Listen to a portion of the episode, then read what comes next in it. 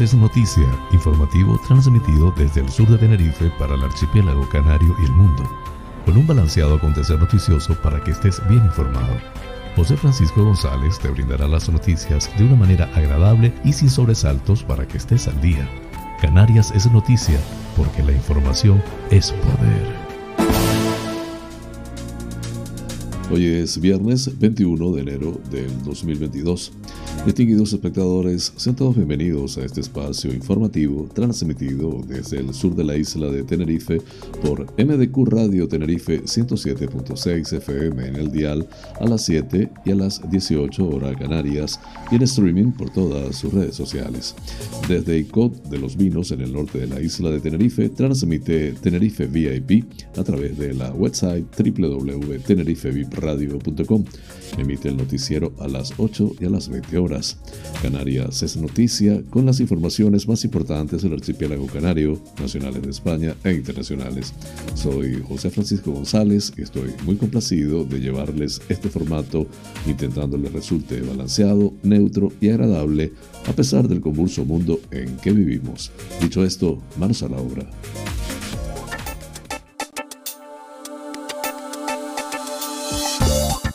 Pensamiento del día. Quererse a uno mismo, despreciando o ignorando a los demás, se llama presunción y exclusión. Querer a los demás, despreciándose a uno mismo, es carencia de amor propio. Walter Rizzo.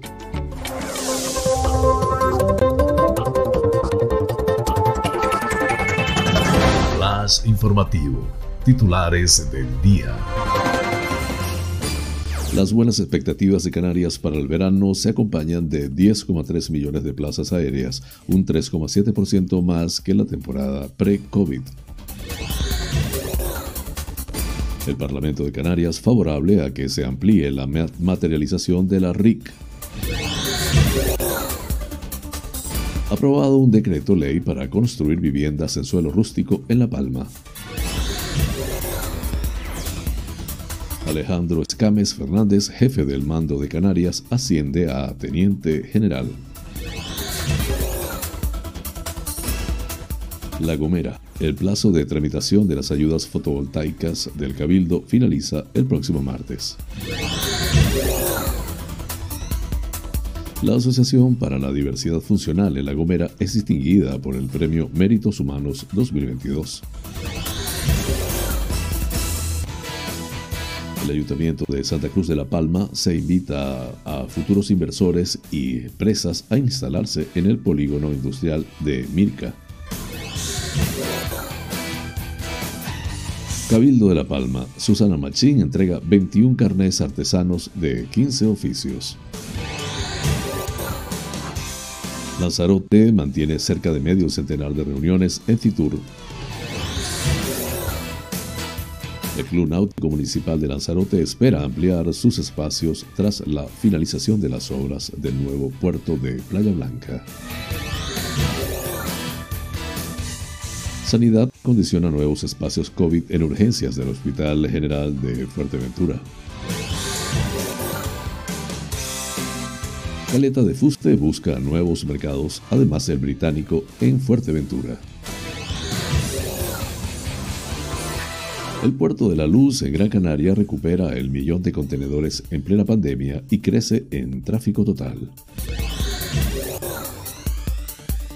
El gobierno local de Telde dota de nuevos equipos informáticos a la Biblioteca María Morales de Ginamar. Mogán forma a la policía local en detección de estupefacientes y alcohol. Surcar Airlines operará con hidroaviones en Canarias y realizará el primer vuelo entre Tenerife y La Palma.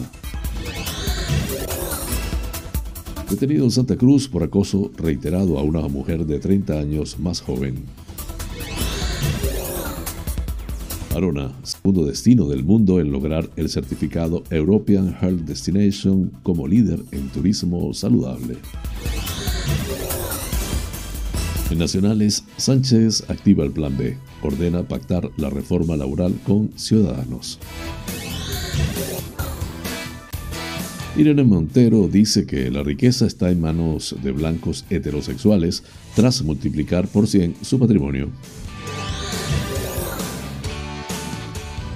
Internacionales. Estados Unidos amenaza a Putin con un coste masivo y rápido si ataca Ucrania. Comunidad panameña de Tampa, Florida, celebró el primer aniversario de libertad al artista gringo Man el Original, que estuvo condenado a tres cadenas perpetuas más 85 años por un crimen que no cometió. Así culminamos los titulares del día. Flash informativo. El tiempo en Canarias. En el extremo oriental, intervalos de nubes medias y altas, tendiendo a poco nuboso a partir del mediodía. Probable calima, tendiendo a remitir por la tarde. En el resto, intervalos nubosos con probables lluvias ocasionales. Temperaturas en ligero descenso, más acusado en vertientes norte y oeste de las islas montañosas y con la excepción de ascensos en los valores máximos en Lanzarote, Fuerteventura y la vertiente suroeste de Gran Canaria. El viento será del sureste en las islas más orientales, disminuyendo a componente sur flojo durante la tarde. No se descartan rachas ocasionales muy fuertes en la mitad norte de Lanzarote durante la primera mitad del día. En el resto de islas, componente sur en general flojo, más intenso en cumbres a primeras horas. Las temperaturas entre los 12 y 25 grados centígrados en las Canarias. Flash informativo. Noticias Comunidad Autonómica. Los primeros indicadores de conectividad de cara al verano reflejan para las Islas Canarias una recuperación clara hasta superar los niveles pre-COVID. De momento, la oferta de plazas para la temporada estival, que se inicia en el mes de abril y se prolongará hasta octubre, supera un 3,7% a la que hubo en el verano de 2019. Así lo anunció ayer la consejera de Turismo, Industria y Comercio del Gobierno de Canarias, Yaisa Castilla, en FITUR 2022, que se celebra estos días en Madrid. En la feria está estamos pudiendo constatar las altas expectativas que existen para nuestro archipiélago, tanto por la parte empresarial canaria como por los operadores internacionales, aseguró la consejera. En ese sentido, la respuesta de los operadores a estas expectativas se evidencia en una programación a fecha actual de 10.338.049 plazas de avión con destino a Canarias, 369.366 más que el verano del año pre-COVID. Se trata pues de un alza que además va incrementándose semana tras semana, pues en la primera semana de enero se notaba un aumento del 2,5 puntos, mientras que en la actualidad dicha oferta ya es un 3,7% superior a la operada en el verano del 2019, explicó Castilla.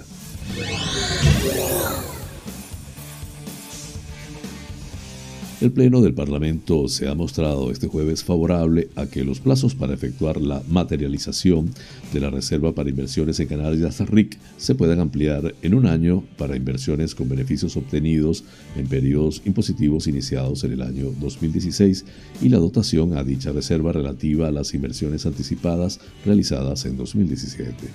Los grupos parlamentarios del PSOE, Coalición Canaria, Partido Popular, Agrupación Socialista Gomera y Grupo Mixto han presentado un escrito conjunto que no ha contado con el apoyo total de Si Podemos Canarias, en el que defienden que se precisa la ampliación de la RIC porque persisten los efectos de la pandemia sobre la economía.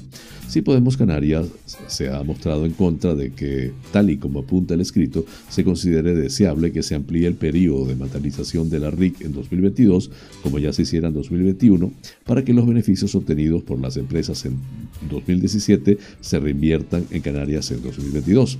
Este partido es contrario a que se siga ampliando la materialización de la RIC, pues, según ha apuntado su diputado Manuel Marrero, la creación de empleo urgente y la RIC debe ser un motor de dicha creación y no una reserva para el ahorro y la especulación, como en gran medida lo es en la actualidad.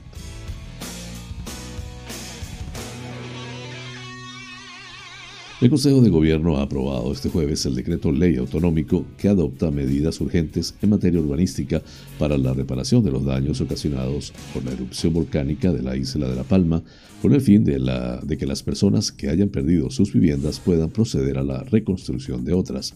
El documento cuenta con la conformidad de los tres ayuntamientos afectados, Océano de Aridane, El Paso y Tazacorte, además del Cabildo Insular de La Palma. La reconstrucción podrá ejecutarse en cualquier parcela que esté clasificada como suelo urbano, suelo rústico de asentamiento, suelo rústico común, suelo rústico de protección agraria y suelo rústico de protección paisajística. Se excluyen los espacios naturales protegidos, los incluidos en la red Natura 2000, las parcelas destinadas a dominio público y las que puedan resultar afectadas por riesgos de cualquier naturaleza según el Plan Insular de Ordenación o el Plan de Gestión de Inundaciones. La edificabilidad máxima será la del inmueble sustituido, adaptándose a la tipología del entorno en el que se encuentre la parcela. En el caso de inmuebles en situación de fuera de ordenación, se limita la altura en función de la clase y la categoría del suelo. Dichas obras de implantación de servicios podrán realizarse de forma simultánea a la ejecución de las correspondientes edificaciones que podrán conservar su emplazamiento en el caso de que la respectiva parcela se ubique dentro de una unidad de actuación. Por último, se prevé la entrada en vigor de la norma el mismo día de su publicación y una aplicación temporal de esta de esta está limitada a 18 meses, dado su carácter extraordinario.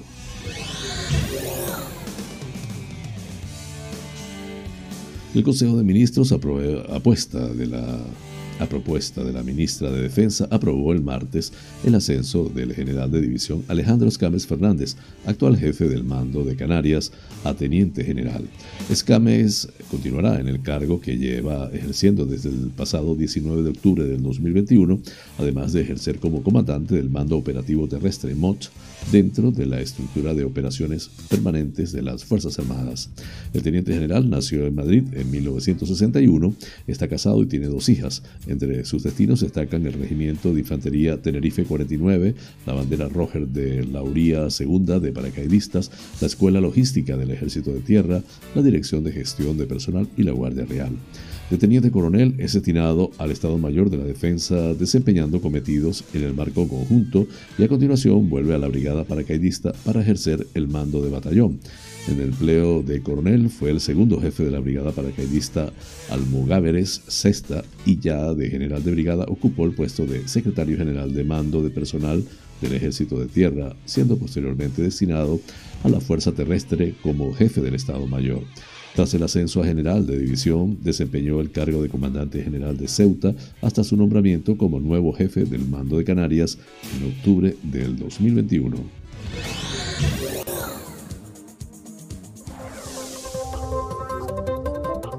Flash informativo, La Gomera. El plazo de tramitación de las ayudas fotovoltaicas del Cabildo de La Gomera finaliza el próximo martes 25 de enero.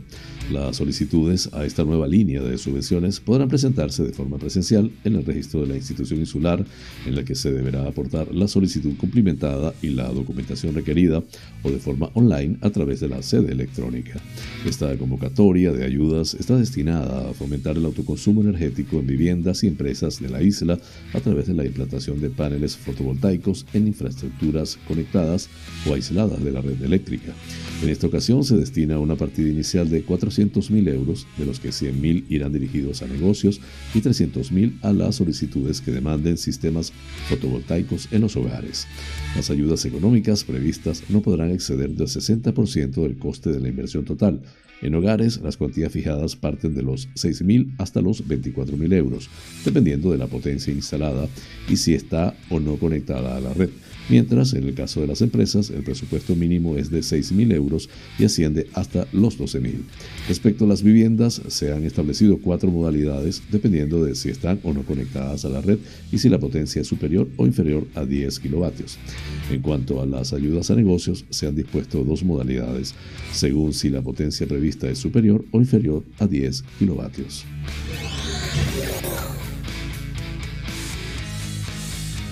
El Ayuntamiento de San Sebastián de la Gomera otorgó el Premio Méritos Humanos 2022 a la Asociación para la Diversidad Funcional en La Gomera.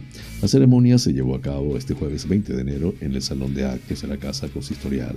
El acto se vivió con un gran sentimiento de emotividad entre los presentes, ya que se ha reconocido la encomiable labor que desde hace 36 años desempeñan en el municipio y en toda la isla. En este sentido, el alcalde de la entidad, Adasad Reyes Herrera, manifestó el honor de de ser el encargado de premiar con razones de sobra a esta gran familia que tiene tantos años de consolidación, trabajo, compromiso y esfuerzo, motivo por el cual nos sorprendió que no estuvieran antes este reconocimiento que premia las acciones más humanas de individuos o entidades que hacen vida en el municipio. Además, el regidor local adelantó que este año se destinará por primera vez una partida presupuestaria de los fondos de la corporación para contribuir al fomento de este colectivo. De igual modo, Reyes recalcó que la entrega de este premio no es solamente por la trayectoria de ellos que ellos tienen, sino que se trata de dar mayor visibilidad a un colectivo que la tiene, pero siempre hay que fortalecer desde el punto de vista público. Por su parte, la representante de la asociación, Teresa González Darias, expresó su agradecimiento por el reconocimiento profesional de tantos años. Son 36 años que hemos trabajado en la misma línea y con el sector que trabajamos, que es la diversidad funcional. También González enfatizó que este colectivo requiere de buenos profesionales que cubran las atenciones especiales de estos chicos y chicas y, por supuesto, por ello luchamos por la inclusión social que necesitan. Flash informativo, La Palma.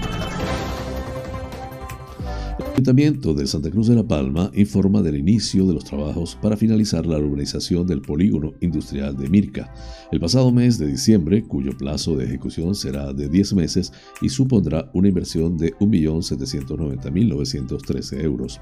De esta manera se consigue ejecutar uno de los retos propuestos por el actual equipo de gobierno, como es ofrecer seguridad jurídica a futuros inversores y así convertirlo en el nicho industrial que la capital palmera lleva demandando durante décadas.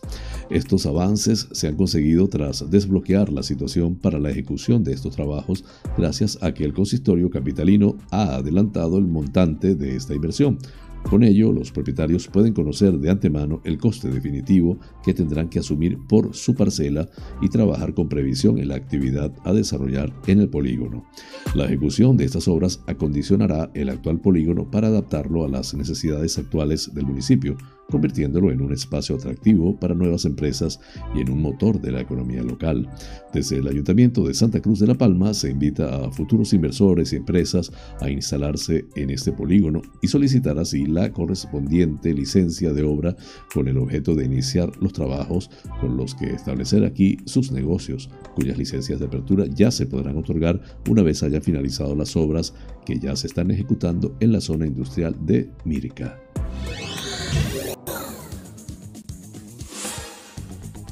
La consejera de Artesanía del Cabildo de La Palma, Susana Machín, ha entregado 21 carnés de artesanos en 15 oficios a quienes han superado los exámenes para obtener este certificado que reconoce el dominio técnico, la calidad y el diseño de productos de las distintas modalidades artesanales.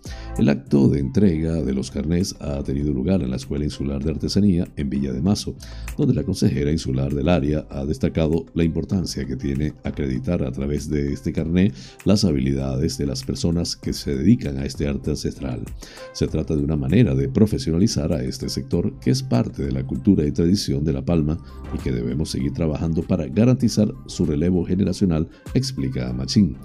Los carnés que se han otorgado han sido relativos a los oficios de ganchillo, macramé, modista, muñequería, trajes tradicionales, encuadernación, reciclado de materiales, preparación de seda, joyería, vidriería, herrería, forja, cerrajería, carpintería y cestería de palma. Este reconocimiento permite a quienes lo adquieren participar en las ferias y muestras insulares de artesanía, así como las que se desarrollan en otras islas, además de vender sus productos en los puntos de venta habilitados por el Cabildo en la Casa Principal de Salazar, en Santa Cruz de la Palma y en la Escuela Insular de Artesanía en Villa de Mazo. Flash informativo, Lanzarote. La delegación lanzaroteña que acudió a la Feria Internacional de Turismo de Madrid, FITUR, conformada por la presidenta y consejera de Turismo de Cabildo de Lanzarote, Dolores Corujo, y por los consejeros delegados de los Centros de Arte, Cultura y Turismo de Lanzarote, Benjamín Perdomo, y de la Sociedad de Promoción Exterior de Lanzarote, Héctor Fernández, ha mantenido durante los últimos días cerca de 50 reuniones con el objetivo de afrontar la recuperación turística en la isla. La corporación se ha reunido con turoperadores, líneas aéreas, oficinas de turismo, organismos de tecnología, agencias de viaje u organismos de sostenibilidad, entre otros representantes a nivel mundial. Uno de los datos más realizables o realzables tras los encuentros ha sido el aumento en un más de 30% de las plazas programadas por Iberia Express en viajes entre la isla y Madrid, lo que supondrá una mejor y más accesible conectividad nacional en un vuelo que suele tener una alta demanda e internacional en las posibles conexiones que se pueden establecer con esta ruta, adelantó la presidenta. Corujo destacó que gracias a estos encuentros recibiremos información valiosa para afrontar la temporada turística y la recuperación turística post-COVID-19. Cada uno de estos encuentros engloba ideas fundamentales como el reconocimiento de Lanzarote como destino de calidad desde hace más de 20 años o la participación en el foro Fitur Next, donde se celebrará una mesa redonda con charlas acerca de sostenibilidad en el sector, despuntando el posicionamiento sostenible que a nivel internacional quiere mostrar la isla, avanzó la presidenta.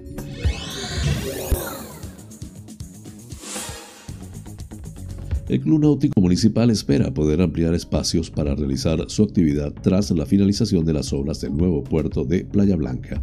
El proyecto supone una mejora para la escuela de vela, que ganará en espacio y comodidad para sus usuarios. La ampliación del puerto de Playa Blanca es un proyecto cofinanciado al 85% en el marco del Programa Operativo FEDER de Canarias 2014-2020 y ejecutado por el ente Puertos Canarios, dependiente de la Consejería de Obras Públicas, Transporte y Vivienda del Gobierno de Canarias. El director gerente de Puertos Canarios, Manuel Ortega, indica que las obras de ampliación suponen una mejora en otros sectores y agentes implicados en el entorno portuario, abriendo la posibilidad de dotar al puerto deportivo de una escuela de vela municipal y contribuir al progreso de deportes autóctonos como la vela latina, tan practicada en el sur de Lanzarote.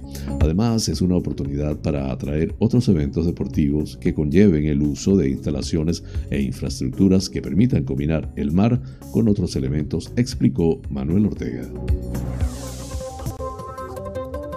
Flash informativo, Fuerteventura. El área de salud de Fuerteventura, adscrita a la Consejería de Sanidad del Gobierno de Canarias, ha reorganizado el servicio de urgencias del Hospital General de Fuerteventura para habilitar nuevos espacios adaptados a las necesidades de los pacientes afectados por COVID-19. Las obras de acondicionamiento han permitido aumentar la capacidad de los boxes de aislamiento en el área de exploración, aumentando en 10 los espacios destinados al servicio de urgencias. Por otro lado, en el área de observación se han habilitado cinco nuevos habitáculos señalizados adaptados a pacientes COVID con el objeto de reducir, reducir, los contagios y además se ha acondicionado una nueva sala de paradas. La directora del área de salud de Fuerteventura, Sandra Celis, y el gerente de los servicios sanitarios de la isla, José Luis Rodríguez Cubas, se han mostrado satisfechos con la culminación de los trabajos. Antiguo ofrece un destino seguro, familiar, deportivo, combinando servicios resorts del mejor nivel en Caleta de Fuste con las comodidades rurales en el interior del municipio y busca un perfil de turista familiar, deportivo, responsable y comprometido con el medio ambiente. En el segundo día de la celebración de la Feria Internacional de Turismo en Madrid, FITUR, las reuniones con los turoperadores se suceden en un trabajo coordinado entre el Ayuntamiento de Antigua y el Patronato de Turismo para garantizar las reservas previstas en las próximas temporadas de alta ocupación. La presentación del vídeo promocional de la guía antigua Despensa de Fuerteventura refleja la esencia gastronómica y el mejor servicio ofrecido en el municipio, afirma la concejala de Turismo y Playas Débora Edgington. Una guía gastronómica que une turismo y tradición, calidad y cercanía, y en la que los resorts de Caleta, de Fuste o los restaurantes, comercios y establecimientos de todo el municipio ya están participando, ofreciendo y por lo tanto apoyando el producto local, fresco y de alta calidad, añade Edgington.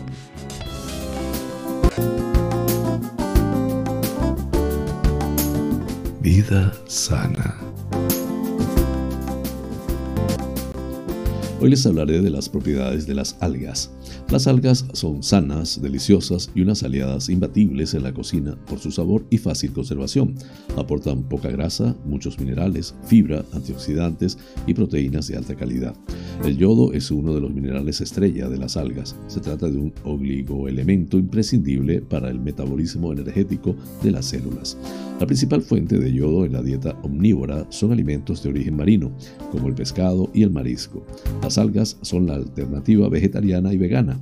Añadiendo solo pequeñas dosis de algas a la dieta habitual, se tendrán cubiertas las necesidades diarias de yodo, lo que es importante para favorecer una síntesis adecuada de hormonas en la glándula tiroidea. No obstante, en casos de hipertiroidismo es conveniente mantener un control estricto de la ingesta de este mineral. Las algas se consideran asimismo una buena fuente de fósforo y calcio. El fósforo se halla en gran variedad de algas, por ejemplo el espagueti de mar. Respecto al calcio, se han realizado diversos estudios que muestran que el aporte de calcio proveniente de algas como el hisiki, 1400 miligramos por 100 gramos, o el arame, 1170 miligramos. Aunque el hierro de las algas no se asimila igual que el de origen animal, sigue siendo muy interesante por su cantidad y por la presencia de vitamina C que desempeña un importante papel en su absorción. La lista de minerales que aportan estas verduras del mar no termina aquí. En ella se puede encontrar potasio, el espagueti de mar presenta una gran concentración, así como pequeñas dosis de selenio y zinc. Las algas son una fuente de vitaminas. Por ejemplo, el alga nori presenta un alto contenido de betacaróteno o provitamina A, conocida por su papel protector en la salud de la vista. La familia de la vitamina B es también abundante en algas como el hisiki o la espirulina, mientras que las vitaminas E y C, potentes antioxidantes, además de grandes aliadas para un buen tono y salud de la piel, están presentes en la lechuga de mar o el alga wakame. En las algas las fibras forman mucílagos, polisacáridos que retienen varias veces su volumen en el agua. Breve pausa y ya regreso con ustedes. Este programa es presentado por fina cortesía de los siguientes sponsors. Bar Restaurante Loco, un oasis en el centro de San Isidro Cocina tradicional y fusión, especialidad en arroces y paellas, carnes a la brasa, pescados frescos, pastas y pizzas, ricos postres caseros y unas ensaladas de antología. Disponemos de una terraza interior chill out de 120 metros para que disfrutes de nuestra vibrante coctelería en un confortable ambiente muy acogedor. Atendemos celebraciones familiares, bautizos, bodas, comuniones, cumples, divorcios, en fin Bar Restaurante Loco, un oasis en San Isidro, calle Saltadero, número 7, San Isidro. Teléfono 922 36 7986.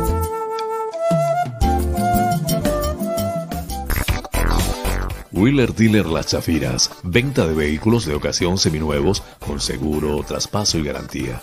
Recibimos tu actual vehículo como parte de pago con una tasación justa. En traspasos y matriculaciones de autos de otros países somos expertos. Déjanos el papeleo y disfruta tu coche al máximo. Además, en Wheeler Dealer Las Chafiras hacemos mantenimiento pre-TV, mecánica ligera, cambio de aceite y filtro de tu coche con un servicio profesional y a precios inigualables. Visítanos en Avenida Tem del 49 Las Chafiras, teléfono 922-736-451 o visítanos en nuestra website www.wheelerdealertenerife.com. Wheeler Dealer Las Chafiras, ven, conócenos y compruébalo.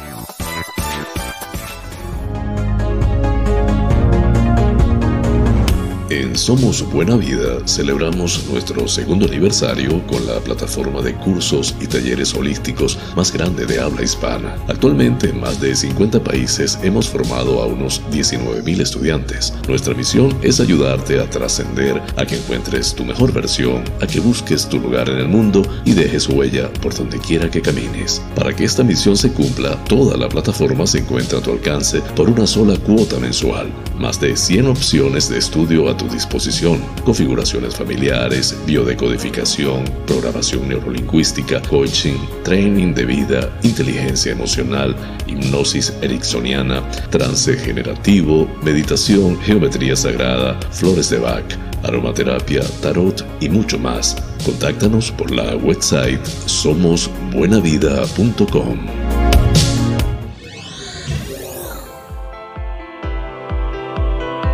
En Faros Gabriel somos especialistas en desmanchado de lunas, desmanchado de llantas, parabrisas de moto, restauración de pintura de tu coche o moto, restauración de faros, servicio a domicilio de lavado, higienizado y desinfección al vapor de tapicerías de sofá, alfombras, colchones, lavado de tapicería de tu coche. Estamos en el centro comercial Tu Trébol, Los Olivos, ADG. Pide tu cita al 602-431-296. Faros Gabriel, seriedad y satisfacción garantizada.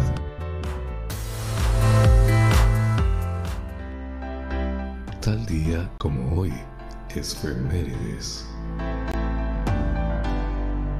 Luis XVI fue guillotinado el 21 de enero de 1793 tras ser derrocado por la Revolución Francesa en la Plaza de la Revolución de París un día después de ser declarado culpable de conspiración con potencias extranjeras y condenado a muerte por la Convención Nacional Francesa, el rey Luis XVI fue ejecutado mediante la guillotina.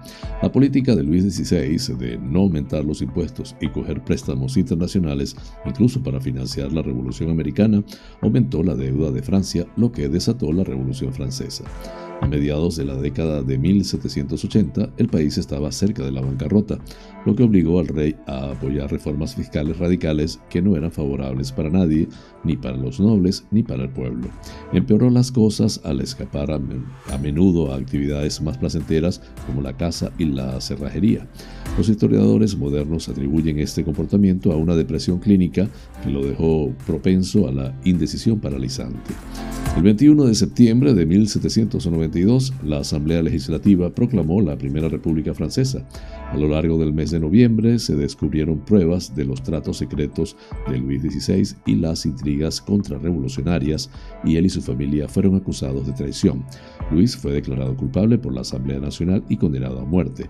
Tras pasar por la guillotina el 21 de enero, su mujer, María Antonieta, fue declarada culpable de traición por un tribunal el 16 de octubre, nueve meses después, siguió al rey de Francia en el destino de la guillotina. Su pequeño hijo, Louis Charles, murió en prisión donde las condiciones de su vida fueron horribles. Su hija María Teresa fue liberada de la prisión en diciembre de 1795 bajo la custodia de su familia en Austria. Flash informativo, provincia Las Palmas de Gran Canaria.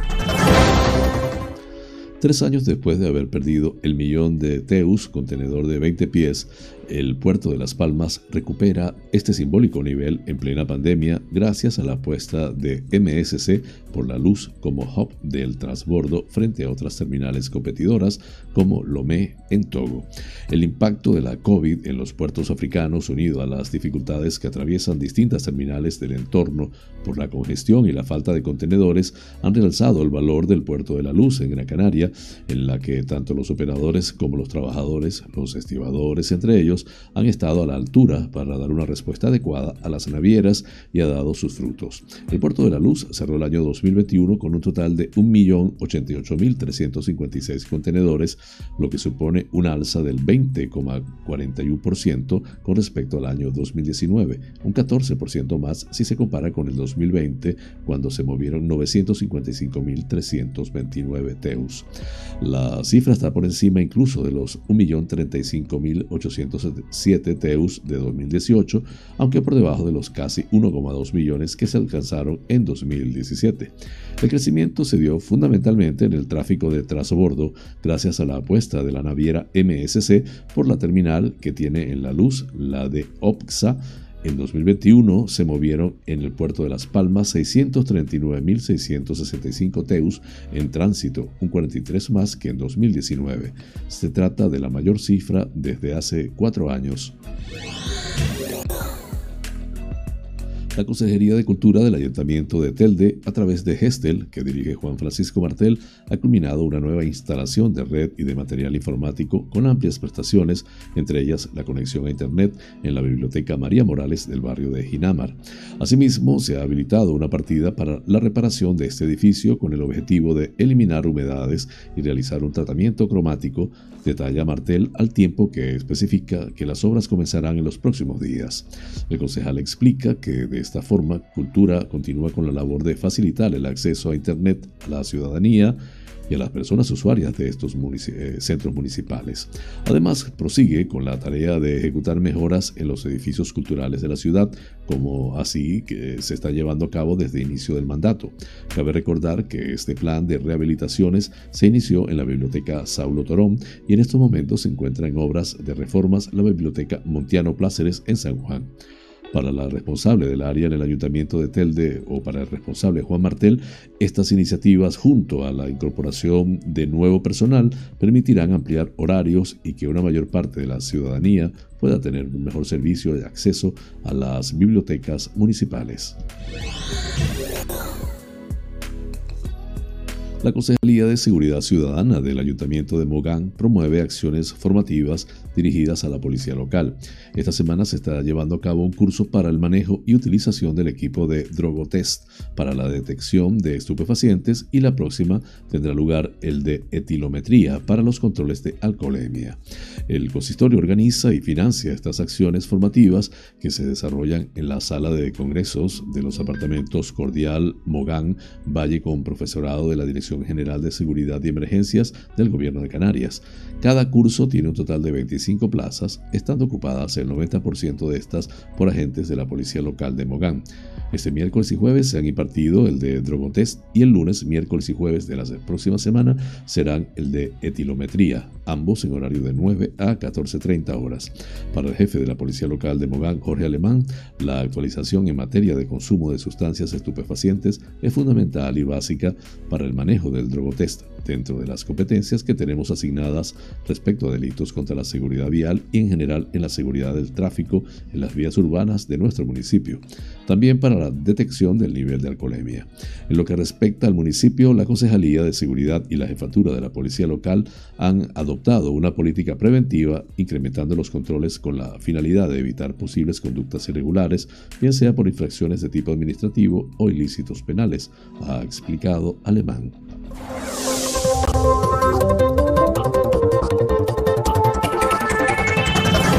Flash informativo, provincia Santa Cruz de Tenerife. La empresa Surcar Airlines prevé recuperar el uso de hidroaviones en España a partir del próximo otoño con trayectos en Canarias dirigidos a un público potencial de unos 15.000 pasajeros y que uniría a las capitales del archipiélago en trayectos de apenas 30 minutos. Surcar Airlines, primera aerolínea española de hidroaviones en España, reanudará de este modo el uso de este medio de transporte en Canarias, una región que ya contó con una ruta regular de hidroaviones con el puerto británico de Southampton hasta los años 50 del siglo XX.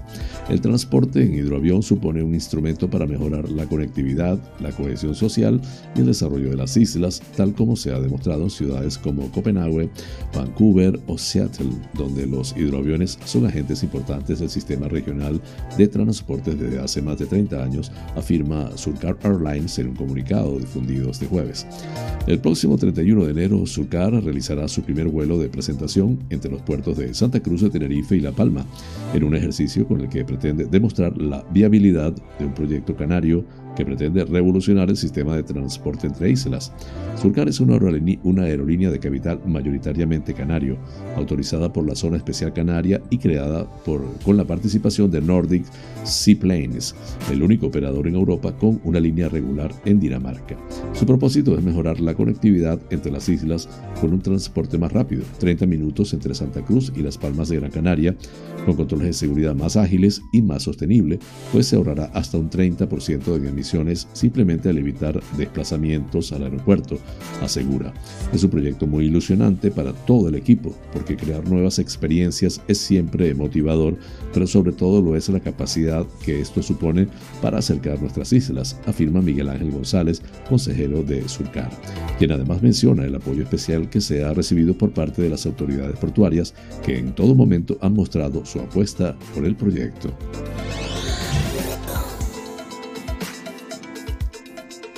La Policía Nacional ha detenido a un hombre de 61 años por supuestamente acosar durante varios años a una mujer de 30, vecina del barrio de Chamberí, en Santa Cruz de Tenerife. La mujer relató a la policía, cuando se decidió a interponer una denuncia, que este hombre la esperaba en la vía pública y la observaba durante horas, y que la piropeaba continuamente, pese a que ella le pidió en repetidas ocasiones que dejara de hacerlo. El arrestado, según detallan fuentes policiales, llegó al punto de buscarle contacto físico con la mujer a la que intentó agarrar del brazo. La denunciante indicó en comisaría que este hostigamiento comenzó años atrás cuando empezó a cuidar de un familiar del detenido. Esta situación, que vivía a diario, le provocaba intranquilidad, nervios y ansiedad. Incluso se sintió deprimida en ocasiones y para no tropezarse con su vecino se vio obligada a variar sus rutinas.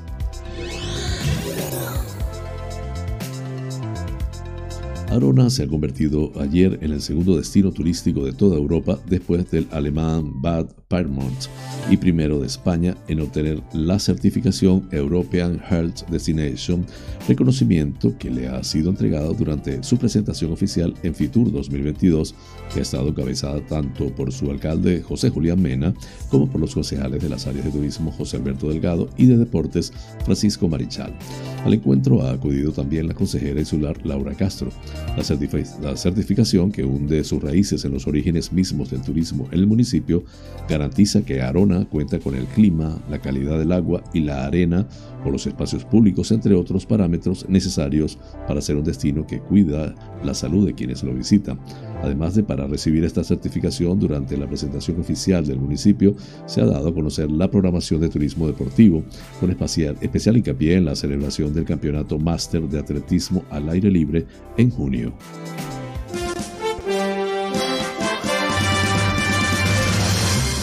Noticias que inspiran.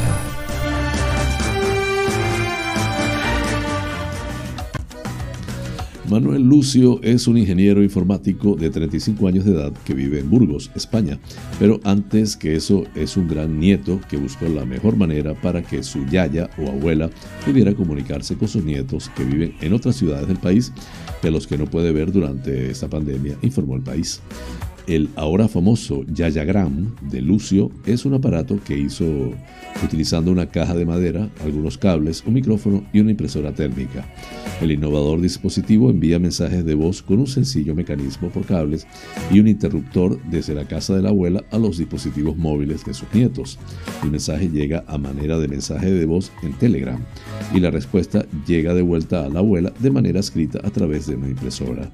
Ahora la abuela de Manu, como lo llaman de cariño, se comunica fácilmente con todos sus nietos tan solo apretando un botón. Sus nietas Lucía, Beatriz, Irene, María y Ana están repartidas en Oviedo, Bilbao y Madrid, y aunque sus otros dos nietos, Francisco y Manuel, viven en su ciudad, también utilizan el dispositivo. Este invento es un buen ejemplo de cómo con algunas adecuaciones e ingenio se puede mejorar la accesibilidad e independencia de aquellas personas que han sido más afectadas por el confinamiento, la nueva normalidad y los muchos cambios que ha creado esta pandemia. La fuente de Epoch Times en español. Flash informativo. Noticias nacionales. La reforma laboral, si se aprueba, deberá ser con los votos a favor de Ciudadanos y el partido PNV. La fecha elegida para el debate en el Congreso es el 3 de febrero. Los socios de investidura de la coalición social comunista ya han trasladado a Moncloa que no votarán a favor si no hay cambios más profundos en la norma y Pedro Sánchez ha activado ya el plan B. El PSOE negocia con Ciudadanos mientras Yolanda Díaz lo hace con, el PNV. Como en otras ocasiones en las que el gobierno no tenía garantizados los apoyos, el partido que gobierna se arrima al partido naranja para lograr los votos suficientes que les permita convalidar el Real Decreto Ley. Y los de Inés Arrimadas, que hace meses que no pintan nada en la política española, se dejan querer a cambio de prácticamente nada, coste cero para la coalición que, gracias a sus 10 diputados, se evita un fracaso parlamentario.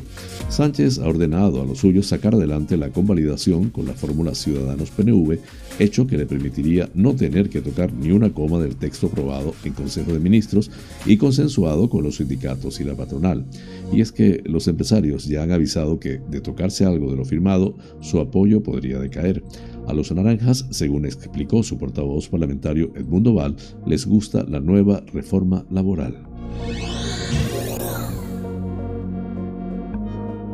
La ministra de Igualdad ha participado este jueves en un foro organizado por el Colegio de Abogados de Madrid sobre la perspectiva de género en la justicia, en la que Irene Montero ha arremetido contra la justicia patriarcal. Presentada por el decano del Colegio de Abogados de Madrid, José María Alonso, Este colegio está encantado de tenerte aquí, Montero ha asegurado que las feministas que aspiramos a sociedades justas e igualitarias debemos hablar de justicia y aportar nuestra mirada a los retos de los sistemas judiciales. Me van a permitir que podamos hablar con claridad y honestidad, ha dicho ante los letrados antes de afirmar que la justicia patriarcal es un obstáculo en el acceso a las mujeres a todos sus derechos. En su opinión, los sistemas judiciales siguen esperando de hombres y mujeres que actúen según desiguales roles de género y sancionen a quien no sigue esos mandatos. Montero ha continuado diciendo que el reparto de la riqueza en el mundo está mayoritariamente en manos de hombres blancos heterosexuales. Podríamos hablar mucho de esto y que la lucha feminista es una lucha para igualar el poder de hombres y mujeres. Por supuesto, la ministra de Igualdad no ha sostenido esos datos en ninguna estadística. Su absurda reflexión puede escucharse a la hora y cinco minutos del vídeo. La teoría del hombre blanco heterosexual rico ya falla con la propia Montero, que ha multiplicado su fortuna en los últimos años a pesar de la dura tarea de ser mujer. Y es que Montero lleva amasando junto a Pablo Iglesias un patrimonio neto de más de 700 mil euros, cuando hace apenas seis años ambos declaraban unos 50 mil euros. Este crecimiento implica que han añadido 100 mil euros al año al patrimonio familiar durante este periodo periodo, cuando además se supone que los cargos de Podemos no, cobran, no cobrarían más de tres veces el, sueldo, el salario mínimo interprofesional. Combinamos así las noticias nacionales. Flash informativo. Noticias internacionales.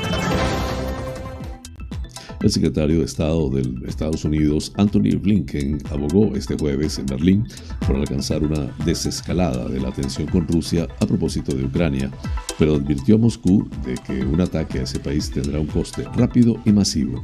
Blinken insistió en que las conversaciones de los últimos días, bilaterales y en varios foros, tienen como objetivo seguir el camino diplomático para desescalar la tensión y dijo que tanto Estados Unidos como sus socios europeos están demostrando una unidad que Moscú no tiene.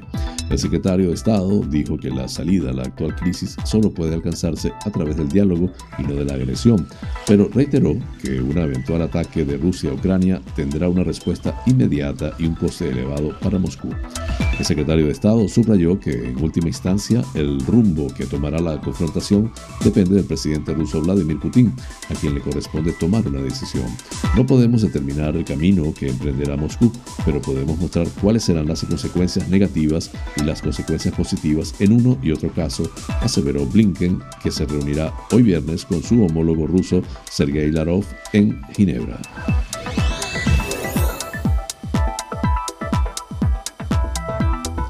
Ayer jueves 20 de enero, la comunidad panameña de Tampa, Florida, celebraron el primer aniversario de libertad al artista gringo Man el Original, que estuvo condenado a tres cadenas perpetuas más 85 años por un crimen que no cometió, después de haber cumplido injustamente 29 años en la prisión, siendo inocente.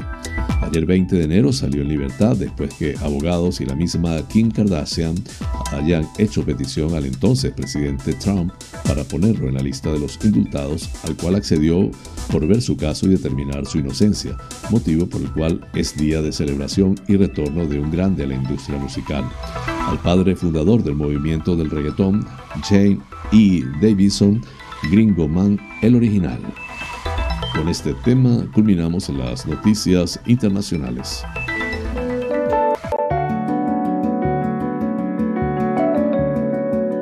Los astros hablan. Un viaje por el maravilloso mundo de los signos del zodíaco. Aries, te apetece hoy centrarte en lo tuyo y no dispersarte en nada que no sea lo que a ti te concierne muy de cerca. En eso haces bien porque no es día para meterse en asuntos que no son de tu incumbencia. Ojo, examina cuáles son tus opciones.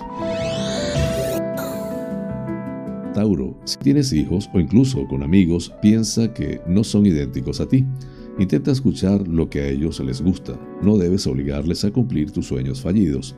Evitarás así muchos enfrentamientos y ganarás su confianza.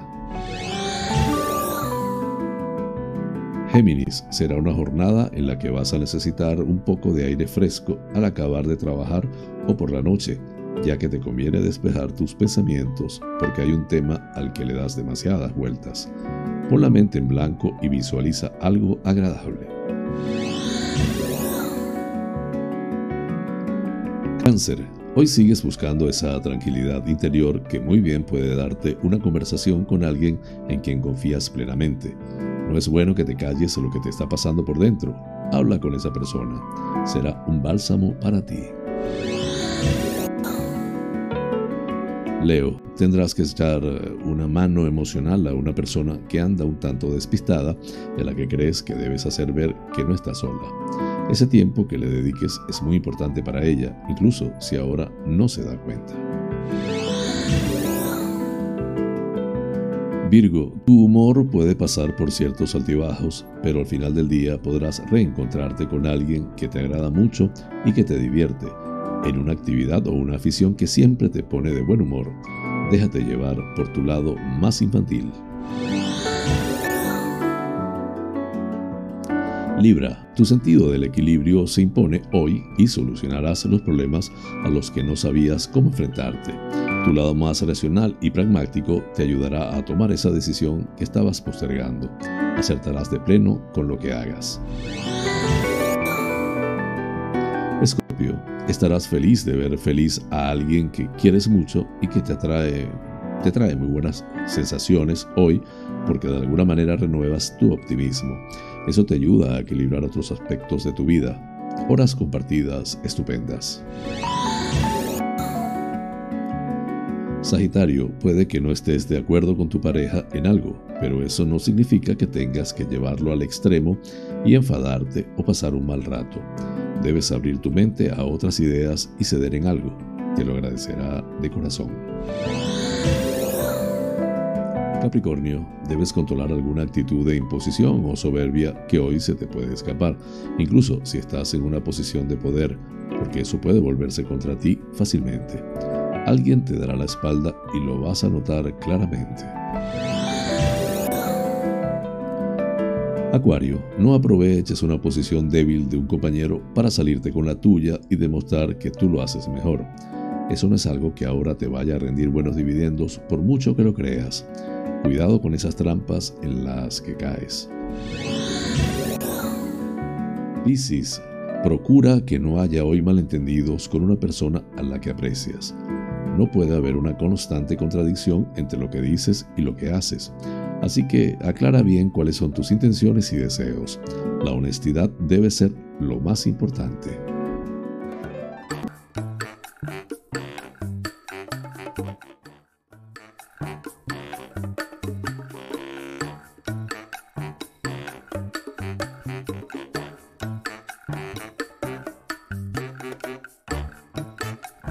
Amigas y amigos, hemos llegado al final del programa, deseando les haya resultado agradable.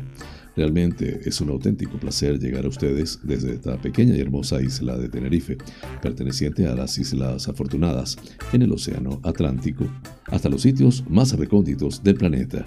En muchos de esos lugares se encuentran espectadores canarios. Vaya hasta ellos y a todos en general con especial cariño este programa. Por mi parte, les invito para el próximo lunes a la misma hora y por el mismo lugar para encontrarnos con el acontecer de las Islas Canarias y el mundo. En la dirección, producción y presentación del informativo, quien tuvo el inmenso placer de acompañarles, José Francisco González. Como siempre, invitándoles a suscribirse a mi canal de YouTube, Canarias es Noticia en Directo, dar un like, compartir si les parece y activar las notificaciones. Así pues, me despido con la eficaz frase, es mejor ocuparse que preocuparse. Hasta el lunes y que tengan un excelente fin de semana.